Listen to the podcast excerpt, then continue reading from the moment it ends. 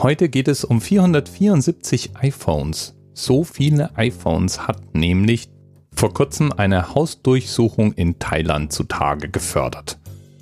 Und nicht nur das. Da waren auch noch 347.200 Handy-SIM-Karten. Der ganze Kram, also die Smartphones, waren auf Metallgestelle montiert, permanent mit Strom versorgt und mit Computern verbunden. Ja, und die Besitzer hat man dann festgenommen. Warum ist es jetzt illegal, 474 iPhones zu besitzen? Ist es natürlich nicht, sondern illegal war, was die Chinesen in dem Fall mit diesen Telefonen angestellt haben. Die ließen sich nämlich dafür bezahlen, mit diesen Telefonen auf Links zu klicken. Zum Beispiel auf Werbebanner oder auf Likes oder in sozialen Netzwerken, hauptsächlich im in Asien recht verbreiteten Dienst WeChat. Das ist einerseits ein Chatnetzwerk, aber eigentlich viel mehr als das. Mit WeChat kann man Zahlungen machen, sein ganzes Leben organisieren, Termine planen, Fotos teilen und so weiter. Und weil eben auch so viel Business darüber läuft, ist WeChat natürlich für alle Arten von Betrug ein sehr beliebtes Ziel. Und besagte Chinesen, die haben das hochprofessionell betrieben. In einer Hausdurchsuchung in einem Nachbarhaus wurden weitere 100.000 SIM-Karten gefunden.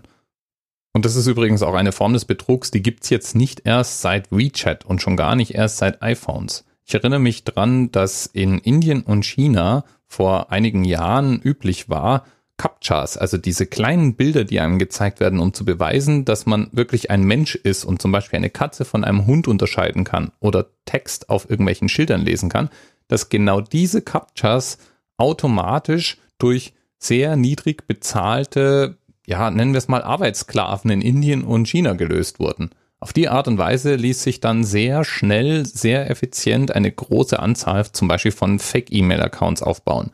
Das war so eine Art frühes Botnetzmodell.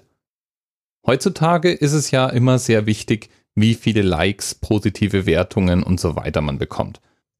Und je mehr wir uns im Internet informieren, und je mehr wir uns unsere Meinungen im Internet bilden, desto wichtiger wird es auch, diese sogenannte Social Credibility aufzubauen.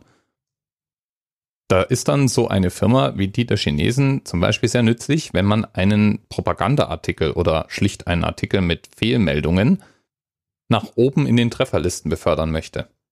Suchmaschinen oder Social-Media-Netzwerke werten nämlich Nachrichten und deren Wert für andere Nutzer unter anderem dadurch, dass sie auswerten, wie oft auf Like oder Share geklickt wird.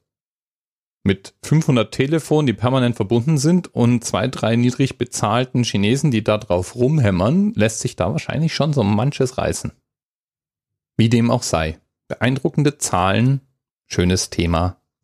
Lieben Dank an die Themenpatin oder den Themenpaten R. Bis bald. Thema Rest 10, 9, 8, the experience of 47 individual medical officers.